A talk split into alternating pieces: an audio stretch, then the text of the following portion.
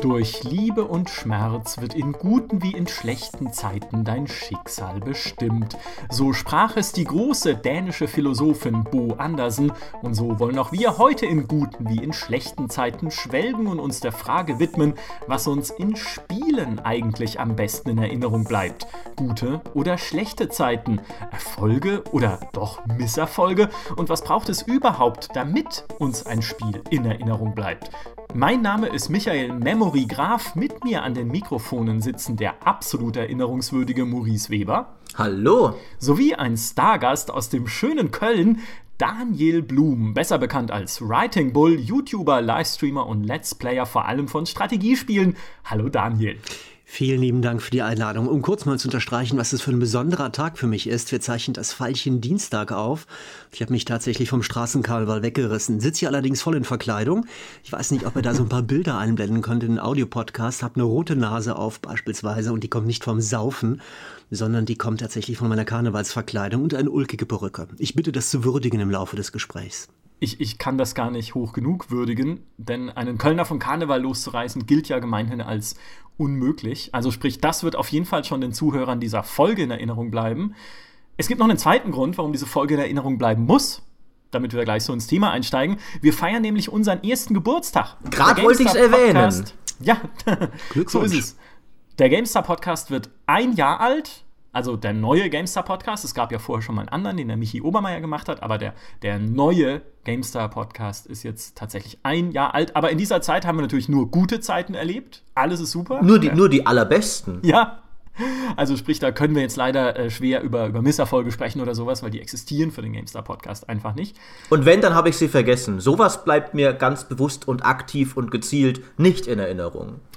das ist ja bitter. Was hast du denn zum Beispiel vergessen, Maurice? Ich, ich habe nicht die geringste Ahnung. Gut gekommen. Es gab, es gab nur Triumphe. Perfekt.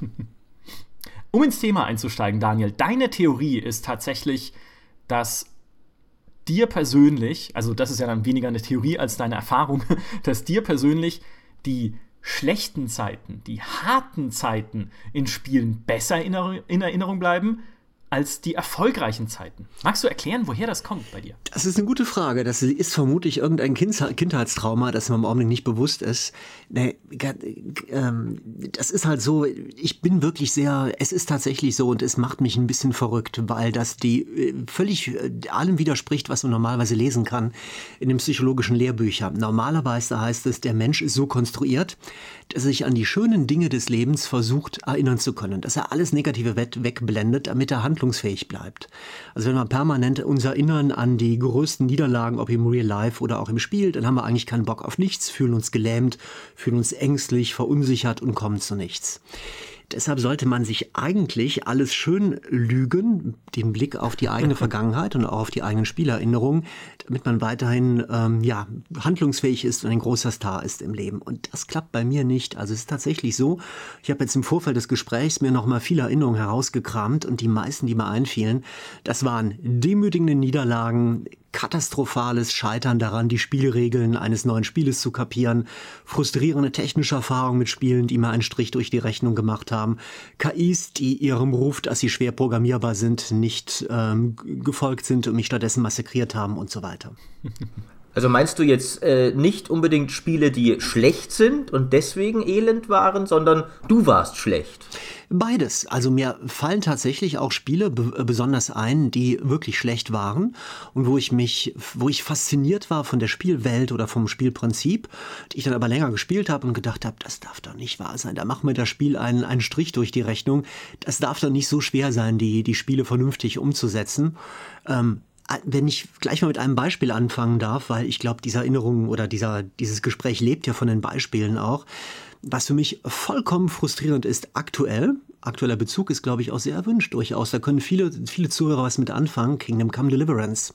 Das große mhm. gefeierte Rollenspiel in diesen Tagen, was so vielen Leuten so gut gefällt, Ich habe es mit großer Begeisterung angefangen zu spielen und habe festgestellt, ich ärgere mich maßlos über das Speichersystem und habe jetzt in meinem Let's Play etliche Folgen aufgenommen und scheitere in meinem Vergnügen über das Spiel, über die Spielwelt und so weiter daran, dass ich halt kaum Gelegenheiten habe, manuell zu speichern. Wenn ich mich dann nach mehreren aufgenommenen Folgen versuche daran zu erinnern, was da eigentlich war, was ich gerade erlebt habe, dann kann ich mich nicht an die toll inszenierten Cutscenes erinnern oder nur ganz, ganz schwach oder an die fantastisch vertonten Dialoge. Natürlich, Bröckchen kommen hoch, sonst könnte ich das nicht sagen.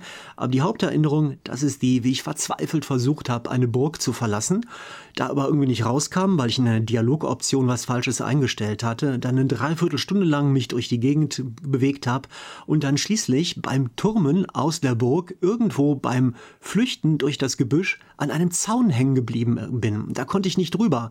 Büsche rechts, Büsche links, ich konnte nicht nach vorn, ich konnte nicht nach hinten. Das Einzige, was ich machen konnte, zurück ins Hauptmenü, Autosave laden und das bedeutet dreiviertel lang vergebliche Lebenszeit aufgebracht in diesem Spiel. Maßlos mich geärgert. Gerade passiert, wenige Minuten. Deshalb bin ich so richtig grantiger Stimmung und bitte mich nicht zu provozieren.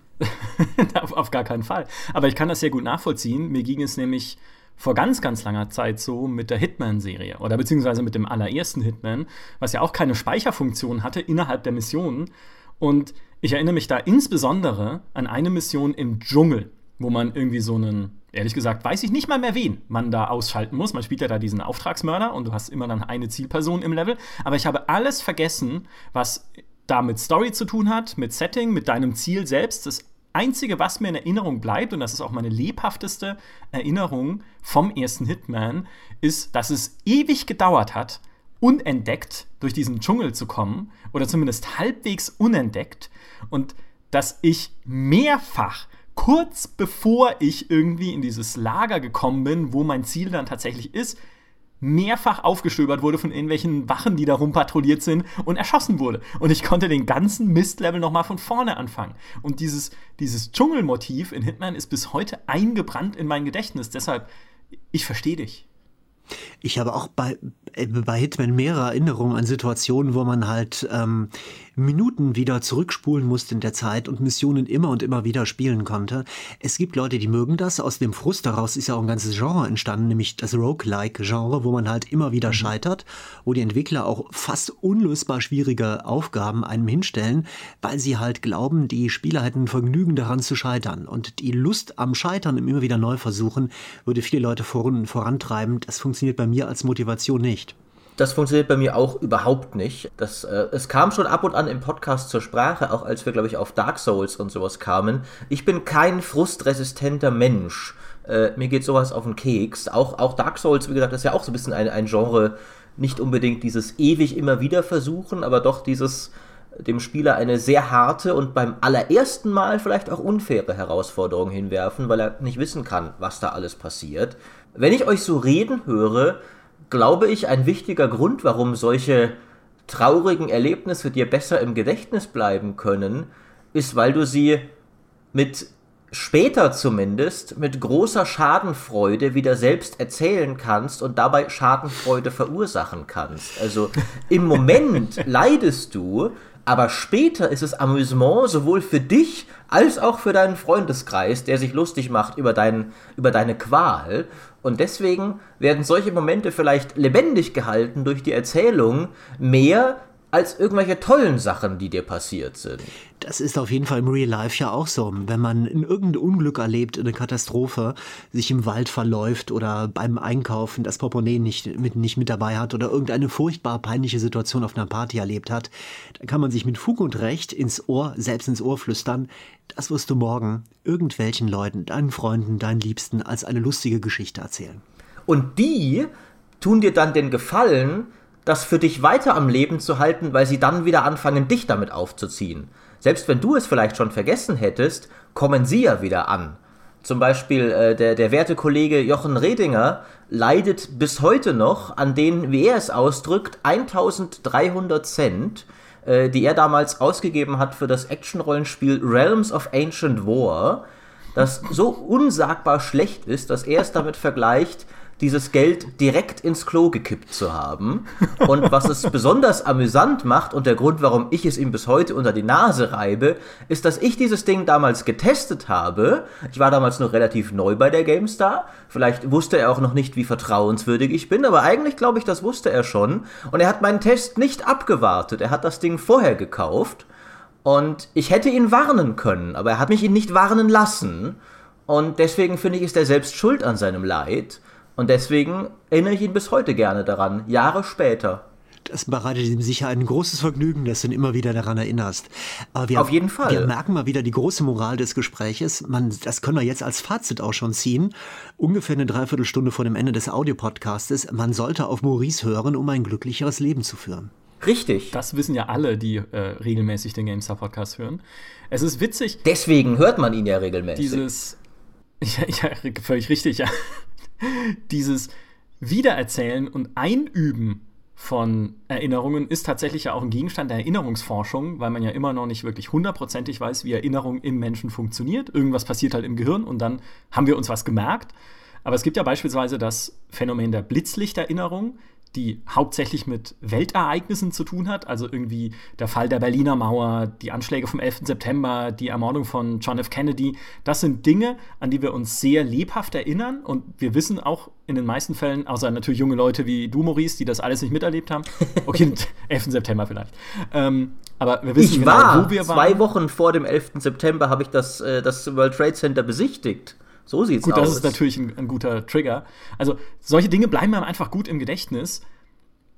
Vielleicht auch, weil man als Mensch eben dazu neigt, ne, wir sind ja alle Geschichtenerzähler, so von Natur aus, um Wissen weiterzugeben an die nächste Generation und vor allem auch an Leute, die es nicht hören wollen.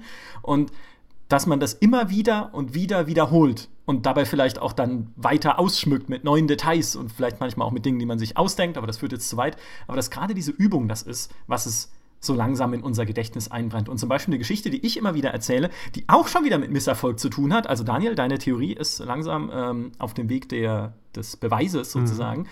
Ähm, ist eine Erinnerung an eine LAN-Party, die ich gemeinsam mit ein paar Mitschülern gemacht habe 1998 im ersten Jahr von äh, StarCraft. Und ich habe damals zusammen mit zwei anderen eine Multiplayer-Partie StarCraft gespielt und einer von uns dreien ist wirklich nach einer Viertelstunde fertig gemacht worden von uns. Weil der war irgendwie so komisch in der Mitte. Der hat außerdem die, die Protoss gespielt.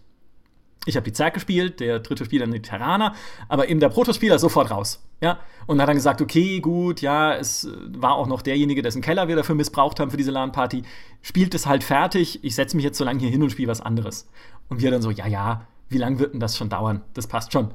Wir haben sechs Stunden lang oh. an dieser verdammten StarCraft-Partie gespielt. Ich konnte nicht mehr denken. Jeder, der Ahnung von StarCraft hat und das sehen könnte, Gott sei Dank gab es damals noch kein YouTube und keine Videos, würde wahrscheinlich die Hände über den Kopf zusammenschlagen, wie miserabel wir beide gespielt haben. Aber ich frage mich gerade, wie kann man überhaupt sechs Stunden StarCraft? Ich spielen? weiß es nicht. Also ist, wir waren ist da nicht nach einer halben Stunde die ganzen Map-Ressourcen aufgebraucht?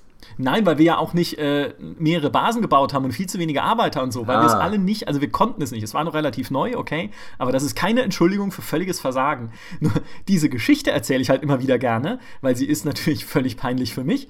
Aber es ist auch einfach eine schöne Geschichte. Sechs Stunden lang StarCraft gespielt. Am Ende haben wir das Ding sogar noch abgespeichert, damit wir es dann irgendwann mal weiterführen können. Haben wir natürlich nie gemacht.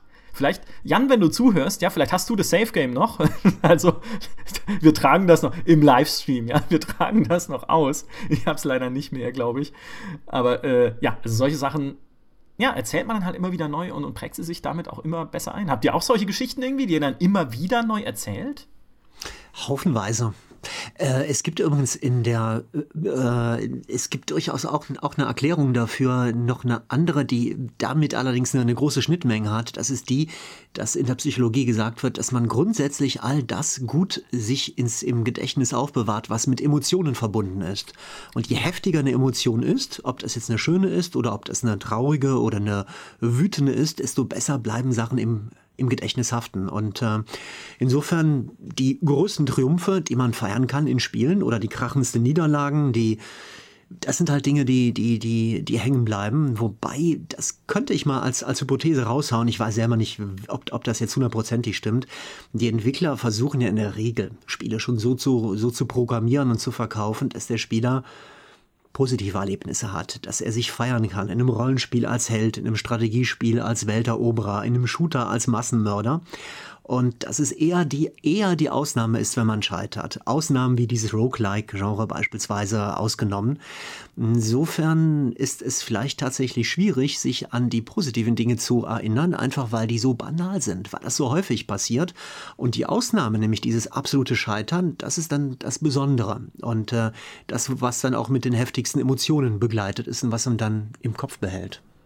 Mit Ausnahme finde ich, wenn ich mal so auch wieder weniger bei mir, aber zum Beispiel bei meinen Kollegen gucke, bei Multiplayer-Spielen. Weil Multiplayer-Spiele sind nicht so designt, dass du per Definition immer irgendwann gewinnen wirst. Du kannst dich auch so blöd anstellen, dass du einfach immer wieder versagst, weil der andere Spieler besser ist. Und da kommen die Emotionen dann auch beim Sieg sehr stark hoch, dass die Leute sich durchaus im Büro ab und an mal kommt halt jemand und erzählt von der großartigen Partie Rainbow Six Siege oder Heroes of the Storm oder sowas, die er gestern Abend gespielt hat und wie er da triumphiert hat. Viel mehr, als du je erzählen würdest, was für einen tollen Move du zum Beispiel, was weiß ich, in The Witcher 3 abgezogen hast. Weil in The Witcher 3, das kann auch anspruchsvoll sein, wenn du den Schwierigkeitsgrad hochstellst. Aber es ist letztlich ein Singleplayer-Spiel, das darauf ausgelegt ist, dass der Spieler gewinnt. Und es, er, kann, er kann nicht letztlich verlieren, er kann nur länger brauchen, um zu gewinnen. Ähm, mhm. Während Multiplayer-Spielen, da musst du wirklich den Sieg abtrotzen dem Feind und es droht jederzeit die Möglichkeit, dass du einfach komplett versagst und dieses Spiel nicht gewinnen wirst und es dann auch nicht wiederholen kannst. Du kannst ein anderes Spiel machen, aber dieses hast du dann auf ewig verloren. Deswegen, äh, in diesem Sinne wecken die finde ich, habe ich manchmal das Gefühl, rohere menschliche Emotionen als die beste Singleplayer-Story. Aber auf einer anderen Ebene, wirklich weniger als du bist in der Spielwelt drin und fühlst jetzt mit irgendwem mit, sondern es bist eben wirklich du. Du, der Typ vor dem PC, ist gerade unglaublich wütend oder unglaublich voller Adrenalin, weil er gewinnen will und nicht Geralt oder sowas. Was du auf jeden Fall öfters hast bei Multiplayer-Partien, sind Rage-Quits, dass man wirklich die Brocken hinschmeißt, keinen Bock mehr hat genau. und abhaut. Während man, wenn man das bei einer Singleplayer-Partie gegen Computergegner macht, es beeindruckt das Gegenüber nicht wirklich. Richtig. Aber das ist tatsächlich mal ein absolut äh, richtiger Aspekt, der mir gar nicht so sehr eingefallen ist, als ich mich auf das Thema vorbereitet habe. Aber ja, stimmt. Multiplayer-Siege sind die süßesten Siege überhaupt. Weil du stehst ja in einer Wettbewerbssituation mit einem anderen Menschen. Und ich kenne mich selber, ich bin in, Wett äh, in Wettbewerbssituationen, auch in Spielen, immer unfassbar nervös. Der Kollege Sandro Odag und ich haben neulich einen Livestream gemacht zu, zur Age of Empires Definitive Edition, zur Open Beta, als es dann rauskam. Und das war halt ein fluffiger Livestream, ja. Wir spielen ein bisschen Age of Empires und zeigen halt ein bisschen, was sich da grafisch geändert hat und äh, was sie halt am Komfort geändert haben und so. Aber wir haben halt auch gegeneinander gespielt. Und selbst das, ja, selbst in diesem entspannten Livestream bin ich erstens halt, habe ich schon ein bisschen Puls, ja, und will halt zweitens gewinnen. In dem Fall war es jetzt gegen Sandro, deswegen war es kein Problem. Sandro, wenn du zuhörst, ne, nichts für ungut. Aber tatsächlich, das sind Siege, die dadurch umso süßer schmecken, dass diese Anspannung halt vorher so hoch ist. Und diese Anspannung kenne ich aus Singleplayer-Spielen kaum weil die Herausforderung dann doch eher darauf zugeschnitten ist, dass man es irgendwie halt schafft. Außer vielleicht in so richtig auf Schwierigkeitsgrad ausgelegten Sachen wie Dark Souls oder eben in solchen Sachen wie Hitman, wo dir dann halt die Speicherfunktion weggenommen wird und du deshalb schon zitternd an der Maus sitzt. Also ja, ja, sehr, sehr richtiger, richtiger Aspekt.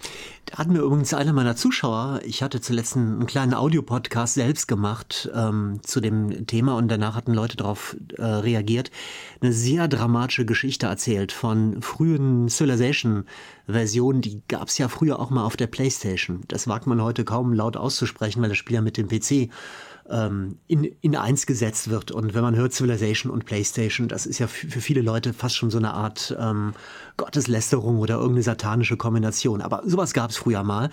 Und die hatten halt damals sehr, sehr labile Speicherstände. Und mehrere Leute haben mir erzählt, dass sie halt Probleme hatten, bei PlayStation-Partien solide abzuspeichern und nachher wieder zu laden. Und einer hat mir die hochdramatische Geschichte erzählt, dass er tatsächlich einmal nach einer ellenlangen Partie riesiges Reich aufgebaut und dann lief nichts mehr. Alles hing sich auf, nichts tat mehr, Datenträger war defekt. Daran kann er sich alleine schon deshalb heute noch gut daran erinnern, weil er die Spuren 3D-mäßig in der Hand halten kann. Er hat nämlich noch die alte Diskette mit den Bissspuren drauf. Er hat sich gerecht, die oh. Diskette kackte ab und er hat so heftig reingebissen, dass sein Wutabdruck bis heute daran erinnert, ihn daran erinnert, mit welchen Emotionen, welche Emotionen er damals erlebt hat.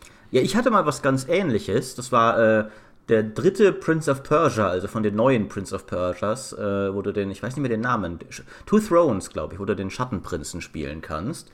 Und ich hatte das fast durchgespielt und bin schon den Turm hochgeklettert zum letzten Bosskampf. Und dann musste ich den PC wegen eines Grafikkartenproblems in die Reparatur geben. Und als ich den zurückkam, war nichts mehr aufgespielt. Und ich habe die gefragt, wie, da, da, war doch, da war doch Windows drauf, also da war doch haufenweise Zeugs installiert. Äh, nee, da war überhaupt nichts drauf, haben, haben sie mir gesagt. Als wir haben den angeschaltet und es war wie ein frischer PC. Oh. Das ist natürlich kompletter Bullshit gewesen. Die müssen irgendeinen Mist gebaut haben. Ich weiß ja, dass dieser PC nicht neu und unbespielt war. Aber da waren 20 bis 30 Stunden Spielzeit, waren weg. Und ich hätte noch eine halbe Stunde gebraucht, um das Spiel durchzuspielen. Und konnte nicht mehr den Endkampf machen. Also dieses Leid, äh, auch das bleibt im Gedächtnis. Und ich glaube, um nochmal eben darauf zurückzukommen, auch, auch Erfolg und auch schöne Zeiten, auch das erzählst du ja. Du erzählst von deinem Triumph gestern im Multiplayer-Spiel und du erzählst auch von, was weiß ich, der blutigen Baron-Quest in Witcher 3 zum Beispiel, wie großartig die war und solche Erlebnisse. Aber du erzählst sie weniger oft weil nachdem du sie einmal erzählt hast, weiß es dein Gegenüber ja auch und, und der, der Wert der Geschichte ist sozusagen, er ist nicht weg, aber die Geschichte hat ihren Zweck erfüllt. Wohingegen das Leid bringt Leute immer wieder zum Lachen, weil es immer wieder lustig ist, wie du gequält wurdest, während man nicht zum fünften Mal hören wollte, ja, äh, ich habe damals in, in Dark Souls den Boss, da habe ich mich schon besonders toll angestellt. Dann bist du ja nur noch ein peinlicher Prahlhans, ähm, wohingegen äh, immer noch über, über, dein, über dein Leid lachen können. Zum einen kommt es besser an und zum anderen lindert es auch ein wenig dein Leid, weil du ja, weil es ja lustig ist. Und zum anderen finden es die anderen auch immer wieder lustig. Deswegen ist, glaube ich, kann schon was dran sein, dass, dass äh, Geschichten von Elend und Qual es leichter haben, fortzuleben. Aber vielleicht auch, weil die Geschichten, an die wir gerade denken, oft individueller sind als die Erfolgsgeschichten. Auch die, die du gerade angesprochen hast. Die Baron-Quest in The Witcher 3, so super sie ist, hat jeder einzelne Spieler von The Witcher 3 exakt genauso erlebt. Naja, gut, vielleicht mit ein bisschen anderen Entscheidungen, die man treffen kann, aber er erlebt dieselbe Quest. Am Ende dasselbe Erfolgserlebnis. Und ich muss weder dir, Maurice, noch Heiko, noch allen anderen Kollegen, die The Witcher 3 gespielt haben, von dieser Baron-Quest erzählen, weil du kennst sie ja. Ugh, ja, ich muss ja auch nicht erzählen, was am Ende von Witcher 3 passiert und so. Das sind tolle Momente, aber das sind nicht Geschichten, die ich weitergeben möchte. Und gerade die Leidensgeschichten, an die wir jetzt gerade gedacht haben, sind ja doch eher sehr individuelle Dinge. Das sind ja Geschichten unseres Versagens, wo, Momente, wo wir selbst es halt nicht, nicht hingekriegt haben. Nicht irgendjemand und die auch nur wir selbst so erlebt haben. Das stimmt, beim blutigen Baron, wenn ich da mit dir oder Heiko drüber rede, dann sage ich einfach nur, boah, der blutige Baron, ne, das war was. Und dann nickt man sich wissend zu und dann war es es auch schon wieder. Weil jeder weiß ja, was gemeint ist und dass es toll war. Und ja, hast recht. Das sind auch zumindest bei mir teilweise sehr, sehr persönlich gefärbte ähm, Geschichten der, der Niederlagen oder des Scheiterns. Also woran ich mich noch sehr lebhaft erinnern kann, das war eine Partie bei einem, bei einer früheren Civilization-Version bei Test of Time. Das war ein Klon von Civ 2. Da, da bekommt Micha Schnappatmung anscheinend. Oh, fantastisch. Das war sehr, sehr schön. Da gab es drei verschiedene Spiele in einem. Das, das ganz normale Spiel, wo man halt auf der Erde siedelte und die, die Welt eroberte. Es gab eine Fantasy-Welt und es gab eine Science-Fiction-Welt. Und die letzten beiden, die hatten jeweils vier Ebenen übereinander. Also diese Science-Fiction-Welt beispielsweise bestand aus einem Planeten, den man besiedelt hat. Dann gab es noch einen, einen Mondplaneten, einen Gasplaneten und noch, noch irgendwas Drittes. Und ähm, auf einer dieser vier Ebenen. Es war wirklich unglaublich, unglaublich frustrierend für mich. Ich habe eine ewig lange Partie gemacht. Es war, ich war total stolz auf mich. Das war eine der, es hat, es hat ewig gedauert. Und ganz am Ende, als ich ganz oben angelangt war, in der obersten Sphäre und wirklich über den Wolken schwebend diesen, diesen Gasriesen erkundet habe, da kamen plötzlich barbarische Einheiten. Aber nicht die, wie man die aus Civilization kennt, irgendwelche Leute mit dicken Rauschebärten und schweren Steinkeulen in der Hand, sondern das waren ja irgendwelche futuristischen, alien-kybernetischen Riesenmechs oder irgendwelche rollenden Wesen. Das waren wirklich große Metallkugeln, die rollten über diese, diese Gaswolken hinweg und machten alles platt und die waren komplett overpowered. Die hatten so un, die waren so unglaublich mächtig. Es machte keinen Sinn, sich da irgendwie gegenzustellen. Zumindest fiel mir damals nicht ein, wie ich die hätte irgendwie bezwingen können. Eine Stadt nach der anderen fiel.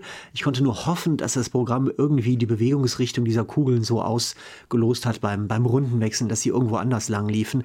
Klappte auf jeden Fall nicht. Das ganze Spiel war schließlich eine Tonne, weil mich halt äh, ganz am Schluss diese, diese Monstern überrollten und mir der Spielspaß weg war. Und das alles nur deshalb, weil ich ganz zu Beginn, viele, viele Spielstunden zuvor oder Spieltage, Spielwochen zuvor, beim Start der Partie ein Kreuz an einer Stelle gesetzt habe, wo ich es nicht hätte setzen sollen. Ich habe halt beim KI-Level irgendwas eingestellt, was sich dann gerecht hat. Hätte ich stattdessen beim KI-Level und der Herausforderung durch diese neutralen Barbareneinheiten eingestellt, dass ich gerne eine ruhige Kugel schieben würde, dann wären diese monströsen Kugelwesen nicht gekommen und ich hätte ein wunderschönes Spielende haben können. Und mhm. das hat sich bei mir wirklich ins Gedächtnis reingebrannt förmlich. Verstehe ich absolut. Wo es mir so ging, war äh, in Alpha Centauri, was ja in Civilization ist, auf einem anderen Planeten, auch natürlich so Science-Fiction-mäßig aufgemacht. Äh, furchtbare Grafik übrigens, aber das nur nebenbei. Das hatte ja nachdem du eine Weile lang diesen Planeten besiedelt hast und dort dein Imperium angefangen hast aufzubauen, deine ersten Kriege geführt hast gegen die anderen menschlichen Fraktionen, die dort auch siedeln, diese anderen Kolonisten, die da noch eben um diesen Planeten kämpfen. Also nach einer gewissen Zeit einfach, wenn du da schon etabliert warst, findest du raus, Achtung Story Twist, aber das Spiel ist uralt, deswegen verrate ich es jetzt, dass dieser Planet lebt. Also es ist quasi ein riesiger lebender Organismus und der will keine Menschen auf sich haben, zumindest am Anfang nicht. Und sendet daher seine ja, was auch immer das ist, also seine, seine Antikörper halt gewissermaßen aus, was so komische Psi-Würmer sind, mhm. die an einer bestimmten Stelle im Spiel in Massen auftauchen und dich überall angreifen, wo es geht. Und du stehst dann wirklich da und führst eine verzweifelte Verteidigungsschlacht gegen diese Psi-Würmer, auch gegen dann irgendwie sich ausbreitende Pilzwälder, die sich, die plötzlich überall aus dem Boden schießen und deine schön angelegten Felder kaputt machen, glaube ich. Also du hast halt so einen Moment des, oh Gott, jetzt geht alles den Bach runter. Und ich kann mich erinnern, dass ich oft mit dem Kollegen Christian Schmidt über exakt dieses Feature gestritten habe, weil er sagt, er will das doch nicht. Er will doch nicht, dass dieses mühsam aufgebaute Imperium da in diesem Spiel wieder zugrunde geht wegen eines vorgegebenen Events. Und ich habe dann immer gesagt, aber gerade das macht doch Alpha Centauri so spannend und so erinnerungswürdig. Also wie gesagt, ich, ich kann das dann wunderbar nachvollziehen an der Stelle. Und wo es mir zum Beispiel auch so geht, wo ich echt schon übel Entschuldigung, aufs Maul bekommen habe in dem Spiel, ist in Stellaris, wenn die Endgame-Krise kommt. Da ist es ja auch easy going, bis halt irgendwie ein paar hundert Jahre in der Zukunft. Ja, meistens führst du ein paar Kriege, eroberst ein bisschen was. Das ist alles überschaubar. Und dann kommt halt irgendwie eine KI-Rebellion oder äh, ein Alienschwarm aus einer anderen Galaxis oder am allerschlimmsten so extra interdimensionale Invasoren, die sich plötzlich irgendwo breit machen und durch so ein Dimensionsportal in deine Galaxis strömen. Und die sind halt teilweise so absurd stark, weil sich die Stärke nach der Größe der Galaxie richtet, dass man sie nicht besiegen kann. Genauso, wenn irgendwie ein gefallenes Imperium, die es ja im Spiel gibt, diese, diese uralten ja, quasi Reiche, stagnierenden Reiche, die sich eigentlich gar nicht mehr ausbreiten und gar keine neuen Technologien erforschen, die können erwachen in dem Spiel. Und wenn so ein erwachtes Imperium eine Zeit lang frei schalten und walten darf, ist es halt so stark, so krass übermächtig, dass du es nicht mehr aufhalten kannst mit deinen Mitteln als Spieler. Und das ist mir schon mehrfach passiert und das ist, hat sich aber dann auch tatsächlich jedes Mal in meine Erinnerung eingebrannt. Auch natürlich so ein bisschen mit der Motivation, das beim nächsten Mal verdammt noch mal besser zu machen, wenn die mir schon wieder eine rein zementiert haben. Das ist ja auch klar, weil du zunächst dich ja verliebst in diese riesigen Kolonien, die du baust, die du auch liebevoll baust, diese Städte bei Alpha Centauri oder bei Stellaris deine Sonnensysteme oder bei They Are Billions, dem Zombie-Spiel das im Augenblick auch im Early Access große Triumphe feiert, da gibt es ja auch eine Endkrise, nämlich den großen finalen Ansturm aller Zombies, die dann alles, was du vorher aufgebaut hast, eventuell überrollen. Bei Colonization gibt es die Endkrise, dass der amerikanische Bürgerkrieg ausbricht und die Truppen aus der, dem europäischen Mutterland kommen und eine ganzen Kolonien ähm, aufrollen.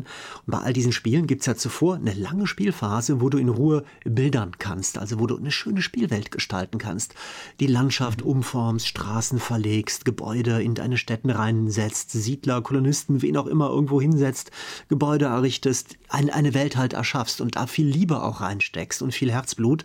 Und dann zu sehen, dass aufgrund von einer Entwicklerentscheidung am Schluss dann Gegnermassen kommen und das alles kaputt schlagen, wie so ein Typ, der irgendwie am Strand vorbeikommt, wo du eine wunderschöne Sandburg gebaut hast und dann schwenkt er ähm, lässig einen Cricket-Schläger und lässt ihn einmal drauf donnern. Das weckt natürlich Aggressionen. Mhm.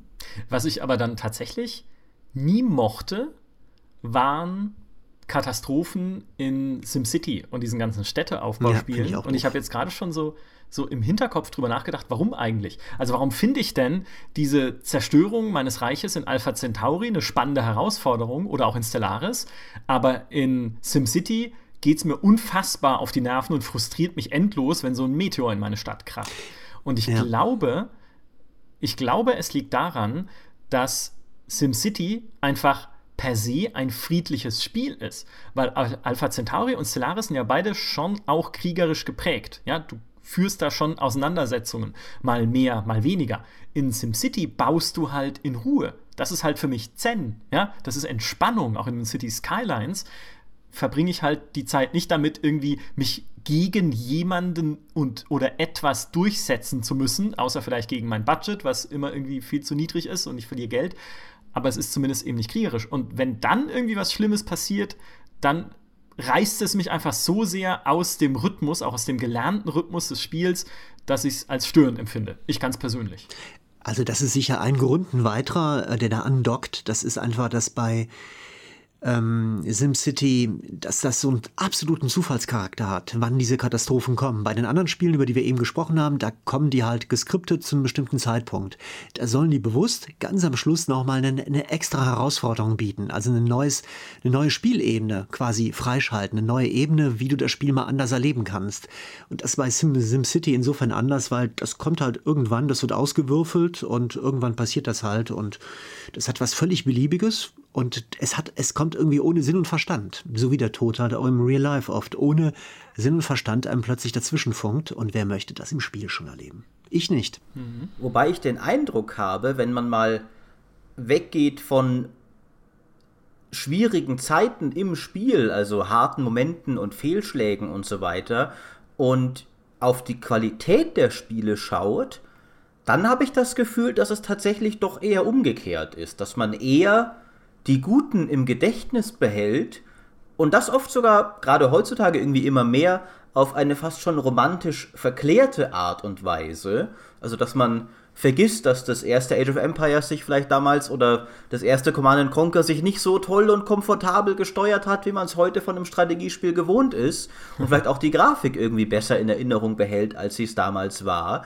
Während man eher bei, wenn man ein neues Spiel heutzutage spielt, erstmal sehr stark auf Sachen schaut, die einem negativ auffallen und dann vielleicht auch erstmal gleich irgendwie haufenweise negative Steam-Reviews abschickt, aber sich dann in einem Jahr an das Spiel auch gar nicht mehr erinnert, weil man hat es ja schnell abgetan als ein Scheißding ähm, und dann doch noch sich überwünscht, wäre es doch noch wie vor zehn Jahren, wo alles besser war. Das kann allerdings auch damit zusammenhängen, dass man einfach, wenn man anfängt ähm, zu spielen, dass man sehr jung ist dann noch, zumindest jung innerhalb seiner Karriere als Videospieler oder als Computerspieler, ähm, dann sind das halt die ersten prägenden Erlebnisse. Das ist dann die erste Liebe. Und die erste Liebe verklärt man im Nachhinein und die erscheint einem wunderschön, alles ist neu, alles ist traumhaft.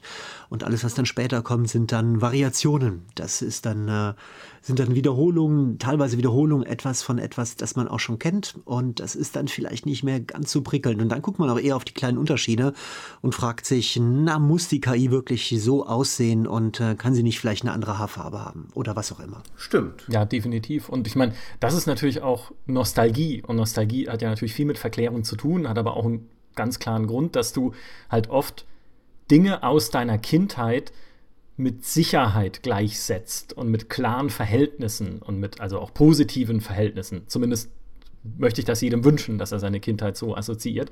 Und dass du dich dann natürlich auch gerne an die Spiele deiner Kindheit erinnerst, wenn du selbst jetzt als Erwachsener später in einer Situation bist, in der du eben diese Sicherheit nicht verspürst, das ist relativ klar. Also es gibt ja auch Studien, die gezeigt haben, dass wenn irgendwie Studenten zum Beispiel in ein anderes Land gehen müssen, irgendwie in eine fremde Stadt, wo sie die Sprache nicht sprechen, wo sie irgendwie halt sich einfach nicht zurechtfinden, eine Wohnung suchen müssen, das ist alles, sie stehen unter Druck, sie müssen auch an der Uni natürlich leisten, sie müssen irgendwie sich da zurechtfinden in einem völlig neuen Leben, sind aus ihrem Altenheim herausgerissen, die sind dann ganz extrem nostalgisch und denken ganz extrem verklärend an ihre Kindheit zurück und erinnern sich halt dann vielleicht dann eben auch gerade bei unserer Generation an die Spiele ihrer Kindheit. Wie ich damals mit meinem Bruder schön in unserem Zimmer unterm Dach äh, Pac-Man gespielt habe auf dem Atari 2600 und solche Sachen. Also das finde ich hat dann halt oft diesen, diesen verklärenden Faktor. Und was ich mich oft frage ist, wenn die jetzt junge Spielergeneration, die ja, keine Ahnung, mit äh, Clash of Clans oder Clash Royale auf dem Handy oder so groß wird, wenn die dann mal in unserem Alter ist und ich spreche mit nur 35, also ich hoffe, ich darf noch nur sagen, ich, ich weiß nicht genau. Wir müssen mal eine Erhebung machen, wie alt unsere Hörer eigentlich sind, das würde mich mal interessieren. Aber ähm, dann würde mich halt interessieren, ob diese, diese heute jungen Spieler dann auch irgendwann später verklärend auf die Smartphone-Spiele der heutigen Zeit zurückblicken und sagen, Mensch, damals das Clash Royale, das war ja noch ein gescheites Spiel, heute gibt es irgendwie nur noch Mist. Ich, ich würde es mir denken, ja, also eigentlich wäre es logisch, aber keine Ahnung, ob vielleicht auch diese technische Beschleunigung, dieses immer weiterentwickeln von irgendwie technologischen Plattformen und so, ob das einen dann vielleicht auch einfach aus, aus diesem Kreislauf wieder rausreißt, dass man halt sagt, okay, pff, kommt ja eh ständig was Neues, pff, gibt doch keine so prägenden Spiele mehr. Weiß ich nicht. Es sind ja noch Zitate von alten römischen Philosophen überliefert, die sich bereits beklagt haben, dass die Jugend von heute keinen Respekt mehr hat und moralisch degeneriert. Von daher wird das wahrscheinlich immer irgendwie sein. Andererseits graut's mir vor der Spiele Zukunft, wenn wir wirklich irgendwann an einen Punkt kommen, wo sich die jungen Clash of Clans Spieler von heute wonnevoll daran erinnern, dass es damals ja noch gute Spiele gab dann will ich nicht wissen, was dann die aktuellen sind. Also in was für eine Apokalypse wir dann unser Dasein fristen müssen. Naja, Clash of Clans ist nicht so schlecht. Es ist nicht, es ist nicht so schlecht, wie es vielleicht manchmal gesagt wird, aber wenn es jemals so weit kommen sollte, dass es zum Goldstandard für die gute alte Zeit wird, wie es heute ein Age of Empires 2 oder sowas ist, dann will ich halt nicht wissen, was dann die aktuelle Zeit ist.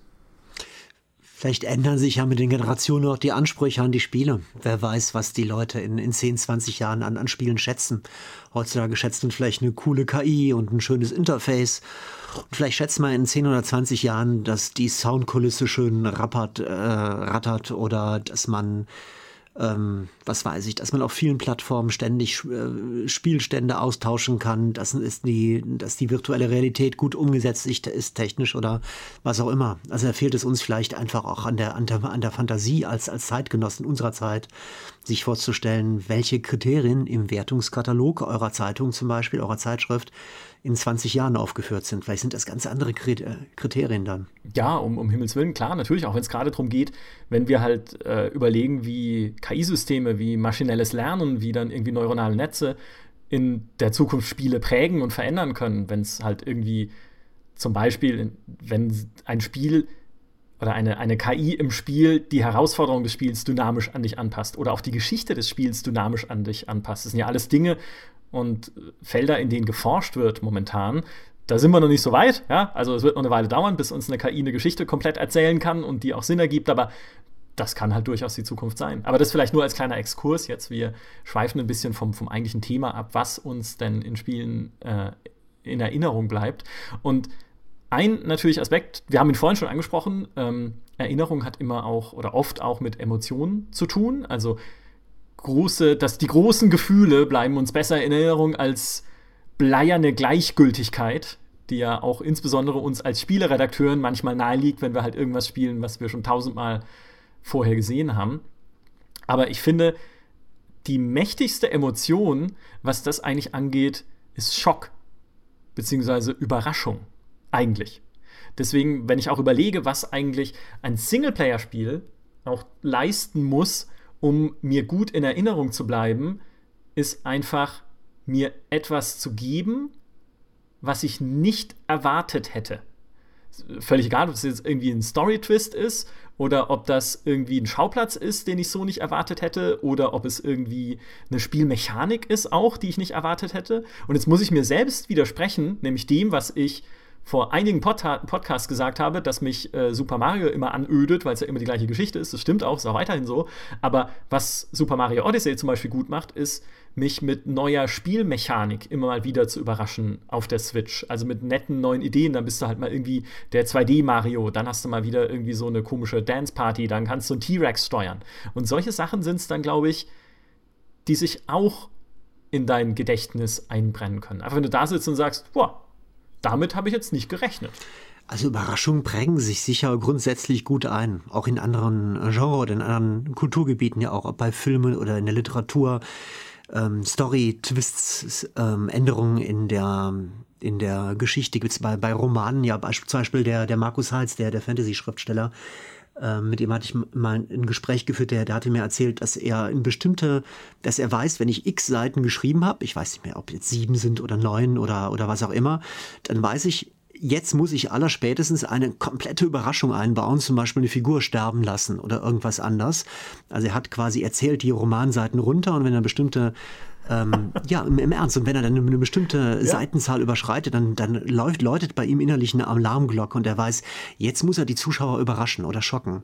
Das geht bei dem Spielen natürlich nicht in jedem Genre. Das geht überall da, wo man sehr storylastig ist, beispielsweise. Da klappt das. Bei einem Rollenspiel, bei einem Actionspiel teilweise auch gar kein Problem. Bei Strategiespielen schwierig zum Beispiel, weil mhm in, in der Regel sollte das ja so sein, dass du vorab die Spielfeatures kennst, dass du weißt und die, und die Spielmechaniken, dass sie dir vernünftig erklärt werden in einem Tutorial, in einem Handbuch oder wie auch immer und dass du entsprechend auch planst, dass du vorausschauend spielst und die dein, dein Reich beispielsweise, deine Armee oder deine Pläne so entwirfst, dass du auch in der späten Spielphase damit Erfolg hast. Und das setzt ja voraus, dass du weißt, was spielmechanisch auf dich zukommt. Also wenn dann Überraschungen geschehen, bei so einem Strategiespiel beispielsweise, dann, dann sitze ich da und denke mir, Mensch, wenn ich das früher ge gewusst hätte, dann habe ich ja alles fehloptimiert. Jetzt müsste ich im Prinzip, damit ich genießen kann, wie, was ich für ein cleveres Kerlchen bin, eine neue Partie starten. Also was hasse ich dann auf den Tod. Aber ich finde, es geht, wenn du Spielmechaniken gestaltest, die auf überraschende, aber im Nachhinein nicht nicht wirklich überraschende, also eigentlich schon logischerweise ineinandergreifen können. Du hast halt nur vielleicht, es war dein eigenes Versagen, das vorher nicht alles zu durchdenken, weil du vielleicht nicht gedacht hast, dass das Spiel so weit gehen würde in seinen Mechaniken. Ganz simples Beispiel ist zum Beispiel, dass ein ein Divinity Original Sin, das überrascht dich nicht nur mit seiner Story, das überrascht dich auch immer wieder in den Kämpfen damit, äh, was alles passiert, wenn du jetzt da versehentlich deinen Feuerzauber ein, zwei Dinger zu weit rechts setzt, weil du äh, nicht bemerkt hast, dass äh, das Ölfass so und so interagiert mit dem Feuer und plötzlich steht das ganze Schlachtfeld in Flammen. Ähm, oder das ist jetzt was, was ich nur gehört habe. Ich habe es selbst noch nicht gespielt, aber Micha erzählt ja sehr oft von den ganzen tollen, äh, emergenten Geschichten, die ein Stellaris mit seinen Spielmechaniken erzählen kann. Das anscheinend durchaus auch in der Lage ist, dich zu überraschen. Nicht mit Story-Twist, sondern einfach mit Sachen in der Mechanik, äh, die dann plötzlich auf neue, in, in, zu, für neue Konstellationen sorgen. Aber das ist natürlich schwieriger als mit einer guten Story. Also um, um das mal aufzugreifen und zusammenzuführen, ähm, die schönsten Überraschungen produziere ich mir selbst, wenn ich mir meine eigene Story schreibe. In Spielen, wo das möglich ist, wo ich also wirklich meine eigene Geschichte erzähle und erschaffe, meine eigene Spielwelt erschaffe und da Figuren erschaffe, Städte erschaffe, Figuren erschaffe, Polit Politiken, meine eigene Story-Twist, die ich mir selber ausdenke ähm, ein Beispiel, wo das sofort sicher total einleuchtend ist, das Spiel The Movies ist schon ein bisschen älter. Da mm. konnte man selber, ah, genau, da konnte schön. man selber Filme drehen. Also zum einen gab es so einen Wirtschaftspart, wo man halt ein ähm, Hollywood-Studio oder ein Firmengelände aufbaute und dann ähm, auf Arealen äh, einzelne Filme an, an Sets produzierte, Regisseure castete, beispielsweise Kameraleute und so weiter. Aber es gab auch ein Minispiel innerhalb von The Movies und das war für viele das eigentliche Spiel. Das war ein Tool, mit dem man auf diesen Sets seine eigenen Filme drehen konnte.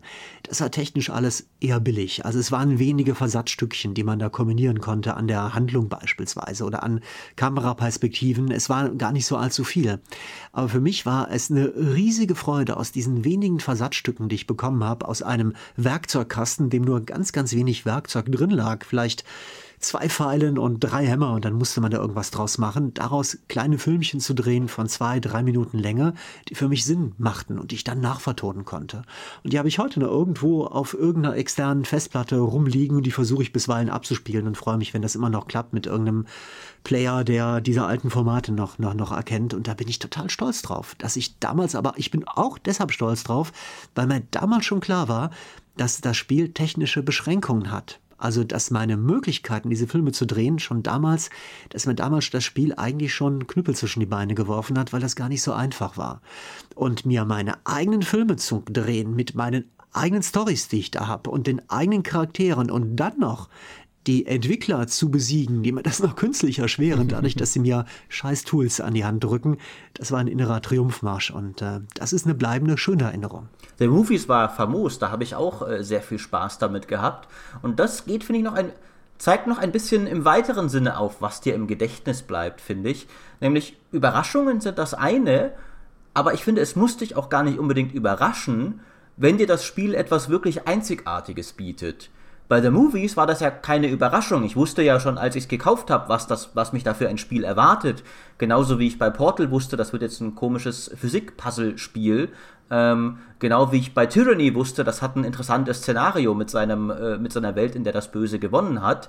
Diese Dinge haben mich beim Spielstart nicht überrascht erwischt, aber trotzdem waren sie etwas, was ich einfach dort erlebt habe, was ich noch in keinem anderen Spiel erlebt habe.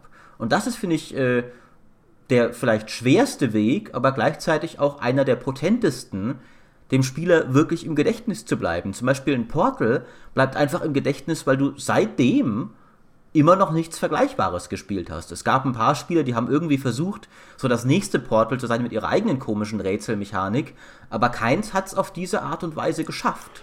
Was ich, äh, das dockt da jetzt ein bisschen an, was mir persönlich auch im Gedächtnis geblieben ist, das sind die Szenarien oder die Mods, die ich selbst geschaffen habe.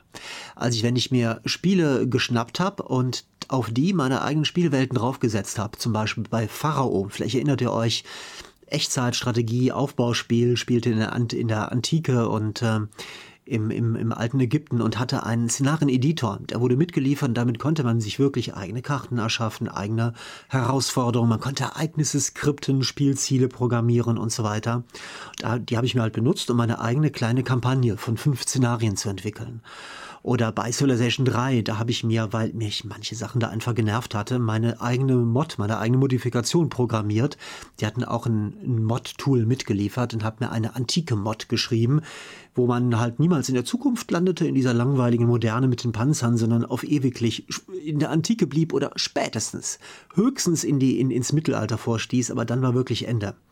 Oder bei Colonization habe ich auch eigene Mods teilweise mit, mit anderen Leuten zusammen gemacht. Und die Partien, die ich dann darauf gespielt habe, also mit den Welten und auch nach den Spielregeln, die ich mir selber erschaffen habe, das war für mich ähm, das mitbefriedigendste, was ich überhaupt jemals bei Compu äh, Computerspielen erlebt habe.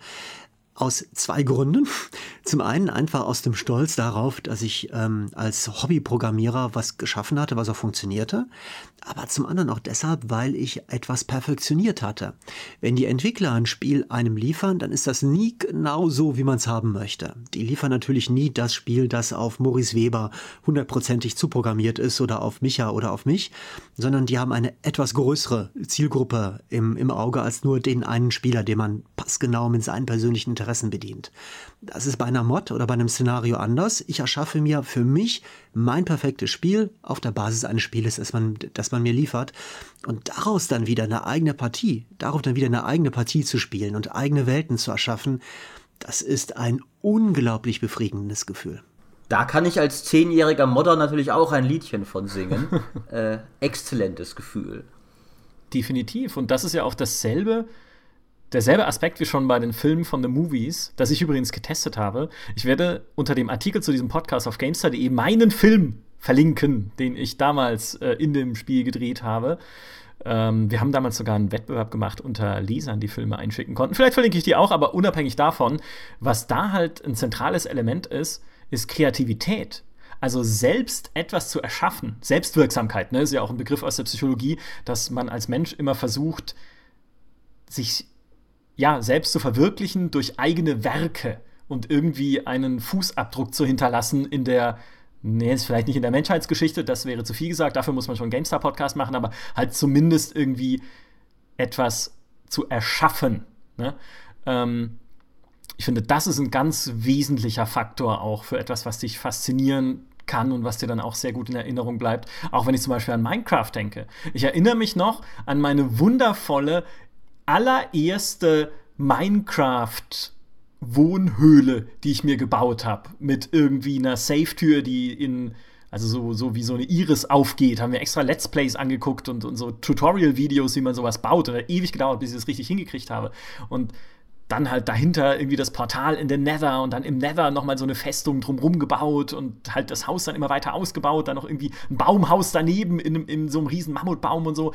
Also das war einfach toll. Und bis heute ist es äh, für mich das, das tollste Haus, was ich je gebaut habe. Oder auch die Häuser, die ich damals in The Sims eingerichtet habe. Und auch da natürlich auch Maurice, was du gesagt hast, dieses emergente Storytelling, das ist ja eine Stärke ganz vieler Spiele, nicht nur der, äh, nicht nur von Stellaris natürlich, und ich will nicht ständig über Stellaris reden. Crusader Doch, Kings das 2 willst du, Micha. Ich Doch, weiß, dass du es genau. willst. Es wird demnächst äh, einen eigenen Spin-off geben des GameStar Podcasts, der heißt äh, ich weiß nicht, wie er heißt, aber es sind dann täglich irgendwie zwei Stunden Stellaris mit mir. Nein, also es gibt ja auch noch genug, genügend andere Spiele. Die Paradox-Spiele sind halt herausragende Beispiele dafür. Crusader Kings 2 macht das ja auch fantastisch. Wenn du irgendwie, keine Ahnung, eine Allianz schließt mit dem Baron von Burgund, dann stirbt er aber an einem Herzinfarkt und dann ist sein Bastard plötzlich auf dem Thron, der irgendwie Säufer ist und seine Frau schlägt oder sowas. Also, keine Ahnung, ich, ich spinne mir was zusammen, aber es sind halt immer wieder so kleine Geschichten, die da zustande kommen. Und genauso in die Sims.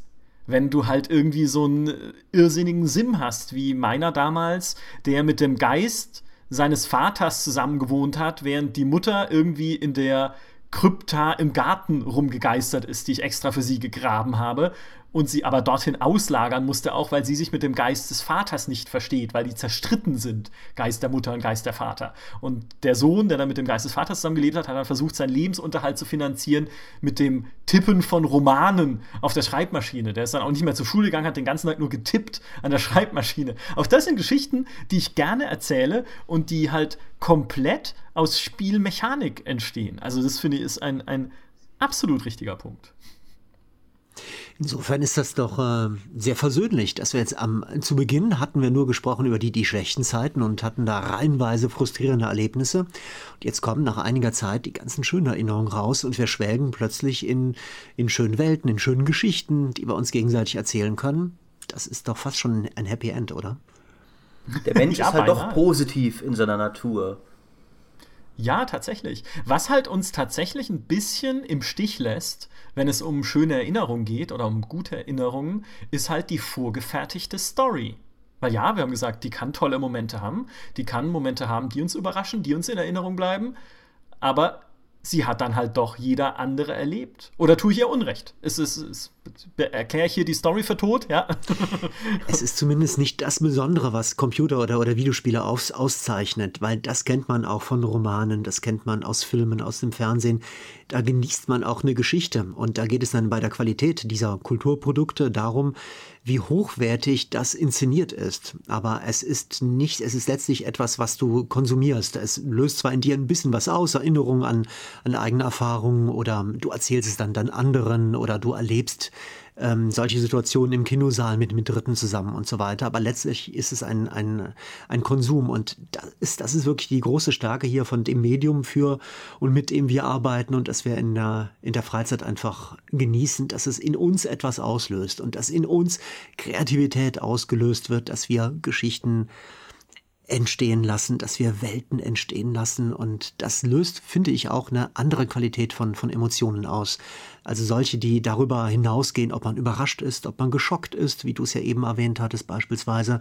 Das geht auch in anderen Medien. Aber dieses Gefühl, dieser Schöpferrausch, dieses Gefühl, Gott zu spielen und dann wiederum vielleicht auf einen anderen Gott zu stoßen, der einem einen Strich durch die Rechnung spielt oder eine Schöpfung zu erschaffen, die dann irgendwie fehlt und mit der man sich dann rumärgern muss und immer wieder neue Anläufe zu nehmen, ähm, das hat schon eine ganz besondere Qualität. Wobei ich abschließend doch sagen würde, da finde ich, hat Micha der Story ein wenig Unrecht getan, weil trotz allem muss ich abschließend sagen, dass meine liebsten Erlebnisse in Spielen, und wenn es auch nicht die sind, über die ich Jahre später immer noch immer wieder rede, aber die mich in dem Moment bei mir am meisten ausgelöst haben, das waren dann doch meistens die richtig guten und wenn auch geskripteten Stories. Also was ein, ein Life is Strange zum Beispiel in mir ausgelöst hat. Oder damals der Moment, als du in Knights of the Old Republic erfahren hast, wer du jetzt eigentlich bist. Oder die besten Witcher-Quests oder sowas. Das ist doch nochmal. Ich weiß nicht, das, das hat mich doch nochmal tiefer bewegt, oft, als. Äh, als die, weil ich noch tiefer in der Welt drin war. Die Sachen, wir haben ja vorher auch kurz über diesen Unterschied gesprochen. Die anderen Sachen sind eher so, die, da bin ich der Mensch außerhalb des Spiels, ist dadurch berührt, ein Multiplayer-Spiel zu gewinnen oder eine coole Mod zu erstellen. Aber wirklich rein versunken im Spiel, das bin ich meistens vor allem dann, wenn die Story richtig gut war. Und da ist es mir in dem Moment auch egal, dass jetzt ein anderer Spieler vielleicht gerade die gleiche erlebt. Und die richtig guten Stories schaffen es ja dann doch auch, dass du sie diskutierst, nämlich wenn es darum geht, sie zu interpretieren. Das ist was, finde ich, das schaffen Spiele aber tatsächlich nicht oft. Also mhm. noch nicht. Ich hoffe mal, das wird irgendwann noch besser. Aber dass du halt wirklich darüber diskutierst, welche Entscheidung wäre jetzt da die beste gewesen? Oder was will das Spiel mir sagen? Bioshock Infinite hat das damals durchaus im ganzen Internet ausgelöst, weil alle auspuzzeln wollten, was zum Geier da jetzt gemeint war, genau, mit der, mit der sonderbaren Story. Ähm, das sind dann doch die Dinge, finde ich, die die Story kann, die alles emergente Storytelling, Modding, Gott spielen nicht hinkriegen kann, würde ich zum Abschluss sagen. Das ist, ist bei mir persönlich komplett anders. Ich erlebe das absolut anders. Also ähm, ich lasse mich von Stories faszinieren. Ich kann auch über Überraschungen staunen. Ich kann geschockt reagieren, wenn eine Hauptfigur stirbt oder ein düsteres Geheimnis offenbart wird, aber nicht in Computerspielen. Mich fix das an, mich macht das an, wenn ich das ähm, im Kinosaal sehe oder wenn ich das lese in Romanen oder in, in Fernsehserien sehe. Aber bei Computerspielen funktioniert das bei mir nicht. Ich glaube aus dem Grund nicht, weil ich bei Computerspielen dann ständig zwischen zwei Rollen wechsle. Nämlich der, wo ich etwas verändere und der, wo ich nur konsumiere. Wenn ich im Kinosaal sitze, dann sitze ich da, schaue auf die Leinwand und versinke in dem, was man mir liefert. Vergesse meine eigene Körperlichkeit, wo ich sitze. Vielleicht futtere ich nur automatisch mit einer Hand hin und wieder ein Stückchen Popcorn, das ich mir in den Mund schiebe. Aber im Prinzip existiere ich nicht mehr. Ich muss selber nicht handeln. Ich sitze da nur und lasse mich rein saugen Augen und äh, bin dem ausgeliefert, was da kommt. Das ist bei Videospielen immer anders, selbst wenn die Story noch so mächtig ist, selbst wenn der Story-Charakter noch so dominierend auch ist, es bleibt immer bei Spielen übrig, dass ich selber auch handeln muss, dass ich eine Figur bewege, dass ich Gegenstände greife, dass ich in Dialogen Entscheidungen treffe und so und so weiter. Und das sorgt für mich immer, sorgt bei mir immer dafür, dass ich eine, eine Distanz habe zur Story, zur Handlung. Also ich versacke nicht so perfekt, ich lasse mich nicht so in, das, in die Story reinsaugen, weil ich ständig hin und her wechseln muss zwischen dem Gestalten meiner, meiner Spielräume, meiner Handlungsräume, meiner Welt und dem, was ich da konsumiere. Ich pendle immer hin und her und bei mir funktioniert das nicht, dass ich bei einer Computerspielstory total versacke. Kann ich aber nachvollziehen.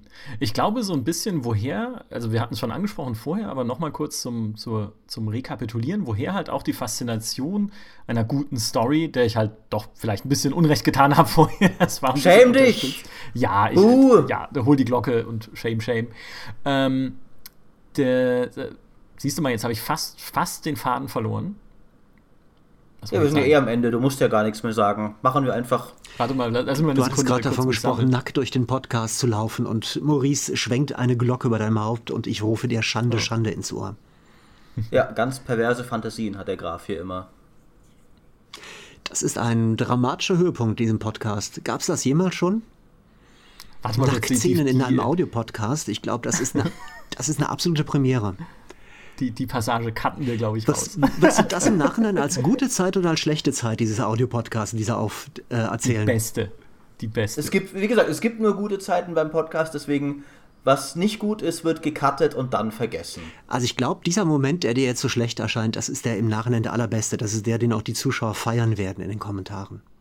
Das stimmt allerdings. Deswegen cutten wir doch nicht raus. Das ist großartig. Was ich nämlich eigentlich sagen will, verdammt nochmal, ist, dass die Faszination einer guten Story sich uns eigentlich auch hauptsächlich erschließt im Austausch mit anderen. Das heißt, wenn ich anderen Leuten erzählen kann, wie toll sie war und mit anderen Leuten darin schwelgen, wie toll sie war. Ich erinnere mich noch damals, als wir im Kollegenkreis Mass Effect 2 gespielt haben und wir dann ungefähr alle gleichzeitig an der Stelle waren, wo Mordin Solus sein tolles Lied singt. Oder wie wir alle zusammen Portal gespielt haben, natürlich mit der fantastischen GLaDOS und uns ein Zitat nach dem anderen da an den Kopf geworfen haben. Oder wie wir alle Dragon Age gespielt haben damals und uns über die Entscheidungen im Spiel unterhalten. Also tatsächlich, ja, es ist dieses mit anderen reden und anderen auch erzählen wollen, was man erlebt hat, was, finde ich, Spiele so erinnerungswürdig macht. Ob das jetzt an der Story liegt, also an etwas Vorgefertigtem, was man erlebt hat. Und hallo, ich meine, das Ende der dritten Episode von Life is Strange kann nicht besser sein, ja,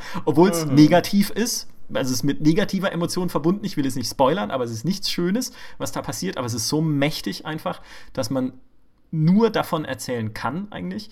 Oder ob es halt Dinge sind, die man sich selbst als Story geschrieben hat. So wie du, Daniel, sagst.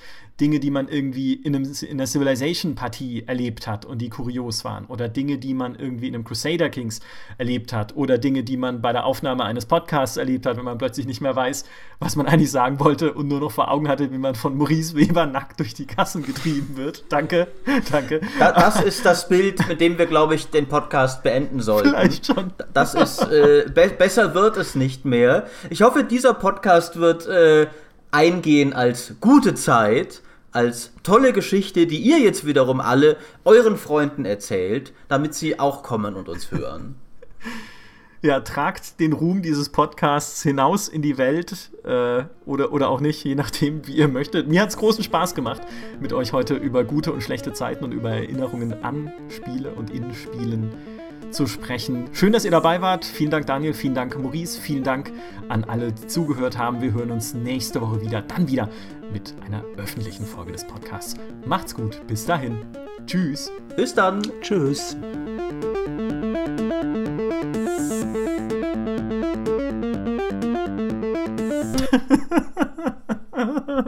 oh Gott. Oh Gott.